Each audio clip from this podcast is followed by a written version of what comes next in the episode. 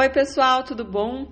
Hoje eu quero falar com você que está querendo aí se recuperar do fim de um relacionamento, né? Superar ou também reconquistar esse ex, mas você, é, eu coloquei lá que uma das sugestões minhas geralmente é você sumir, mas você não consegue fazer isso porque vocês têm filhos juntos, tá bom?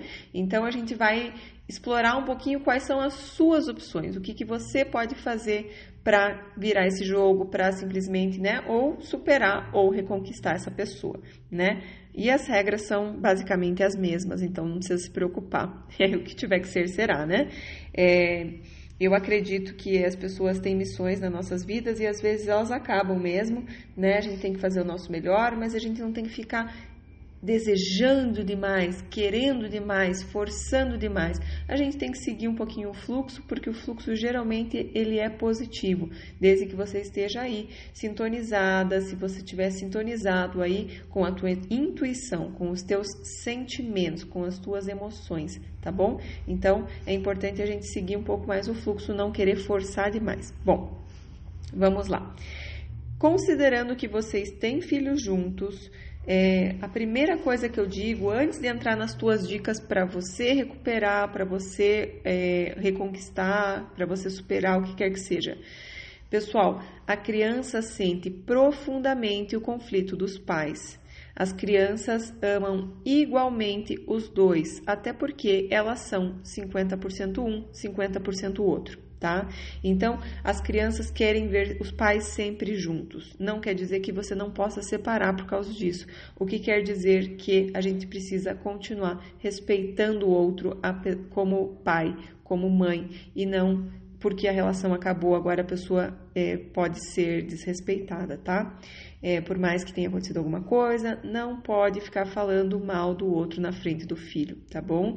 Quando a gente coloca os filhos no meio de um conflito, onde eles precisam escolher entre os dois, né? Ou em alguns casos acontece também a tal da alienação parental, né? Então, muito cuidado. Quando a gente coloca as crianças nessa situação, eles se veem impedidos de amar um dos ou o pai ou a mãe, eles acabam sendo impedidos de amar eles mesmos, tá? E a gente sabe aqui, a gente trabalha bastante como é difícil a gente não se amar como isso traz consequência negativa na nossa vida. Então, eu tenho certeza que vocês não vão querer isso para o filho de vocês, né?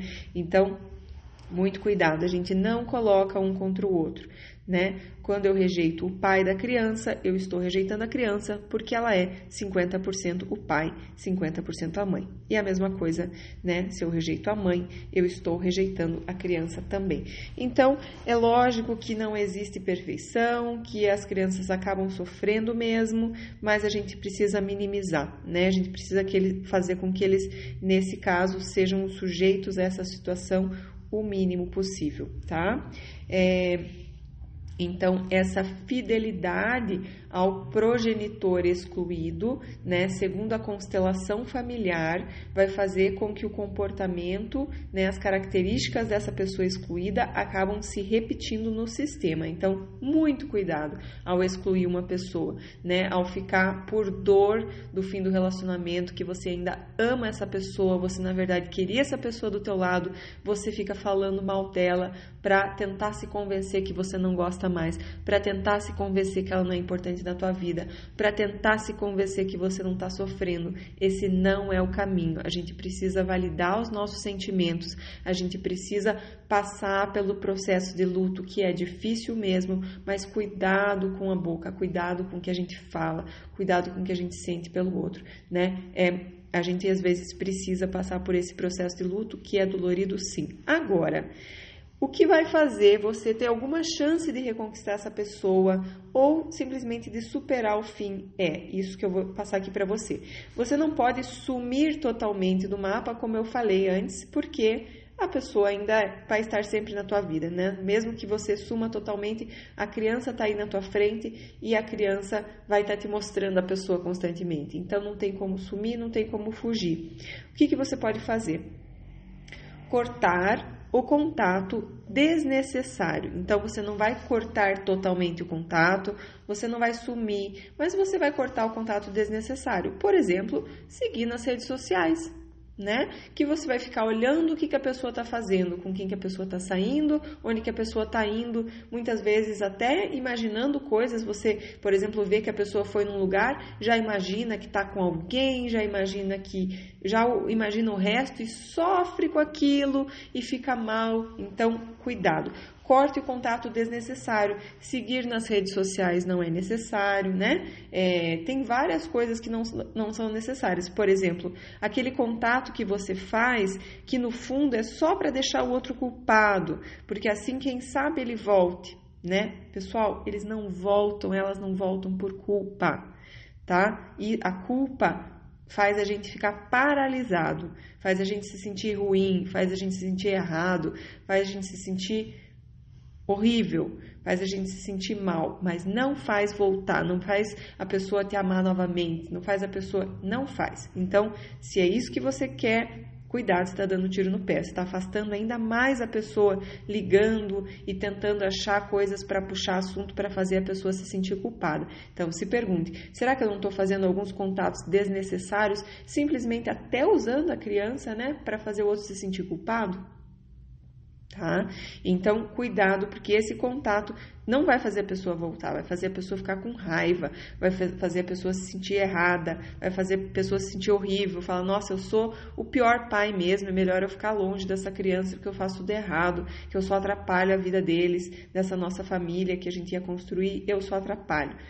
Pessoal, o que funciona é o reforço positivo. Então, quando a pessoa faz alguma coisa legal, quando a pessoa faz alguma coisa que você gosta, que você acha correta, né, que puxa isso, você percebe como isso, por exemplo, fez bem para o teu filho. Digamos que ele veio e levou para passear, para comer um sorvete de vanila X, né? Nossa, o Pedrinho ficou tão feliz com você aquele dia. Muito obrigada, parabéns. Você, né, é um ótimo pai. Ele tem muita sorte de ter você como pai. Só que o que acontece? A gente com raiva fala assim: "Nossa, ele é um bom pai nada, é pai só de final de semana e eu que tô aqui me matando para cuidar dessa criança que não sei o que, que é todo dia". Sim, você tem razão. Acontece que se o teu, se a tua intenção é fazer com que a pessoa volte, que a pessoa se apaixone novamente, que a pessoa realmente se sinta bem o suficiente para entender que é um bom pai e que ele quer exercer essa função, a pessoa precisa de reforço positivo. Isso está mais do que provado, vários é, experimentos na psicologia, né, que provam que o reforço positivo é aquele que funciona. Tanto que, quando a gente vê atrás de uma carteira de cigarro alguém morrendo, isso não faz ninguém parar de fumar, tá? Agora, quando a gente começa a incentivar a pessoa. É, mostrando que, puxa, você está adotando novos é, hábitos, né? Que legal que você já está mudando, você está conseguindo diminuir um cigarro por dia, né? Que legal que você já está conseguindo, pelo menos, adotar o hábito de andar no parque, de correr. Então, você já está indo para uma vida mais saudável. Então, valoriza isso, faz a pessoa entender que ela é uma pessoa saudável, que ela é uma pessoa, é, sabe? E aí ela fica com vontade de fazer mais coisas para entrar mais naquela nova visão de vida dela que faz ela se sentir tão bem com ela mesma. Então, vai fazer essa pessoa se sentir uma boa mãe, um bom pai, vai fazer com que ela queira ser mais ainda um bom pai, mais ainda uma boa mãe. Então, cuidado com os tiros no pé. Ficar criticando a pessoa, dizendo o quanto ela é ruim, o quanto ela faz tudo errado, só afasta mais ainda, tá? Então a ideia é a gente focar, enfatizar o que a pessoa faz de bom, valorizar isso, porque tudo que a gente coloca no foco cresce e é isso que você quer, tá bom? Então a primeira dica foi: corte o contato desnecessário. A segunda dica é: cuide da sua alegria, do seu autoconhecimento, do seu amor próprio. Deixe ele perceber ou ela perceber o seu florescimento, a sua nova luz, a sua mudança de uma forma natural tá? Então, se você cuidar de você, se você fizer alguma evolução em alguma área da tua vida, se você ficar, sabe, mais leve, né, com essa aceitação de que talvez não era para ser, talvez é, o melhor para vocês não é ficar juntos, mas tá tudo bem, você tá em paz. Então a pessoa começa a olhar para você, nossa, que está acontecendo com essa pessoa, né? Você passa a ficar interessante novamente, você passa a ficar novamente ter a tua recuperar a tua luz, o teu brilho que talvez você tinha lá no começo do relacionamento quando vocês se apaixonaram, né? Tente resgatar essa pessoa, né? Ir para frente. Então, muitas vezes num relacionamento, num casamento e ainda quando vem os filhos, a gente acaba se perdendo, né? A gente acaba focando e é natural, não estou culpando, julgando ninguém, é natural e é, muitas vezes é, é necessário necessário mesmo que isso aconteça, né? Só que é importante que a gente também se resgate, resgate a nossa luz, nossa alegria. Então, se pergunte o que é que me faz bem, o que é que eu gosto, o que é que é, faz meu coração vibrar, quais são as paixões da minha vida, né? Então, digamos que uma pessoa tem a paixão por triatlon, pessoa tem a paixão por corrida, tem a paixão por xadrez, né? Então são coisas que aí você acaba entrando num grupo de xadrez e essa interação faz bem para você. Então perceba o que é que você faz por você, né? Então você tem que cuidar da sua alegria, cuidar da sua luz, para que quando as pessoas estejam perto de você, as pessoas falem: "Nossa, que gostoso estar perto dessa pessoa, né? O que, que ela faz? O que, que ele faz?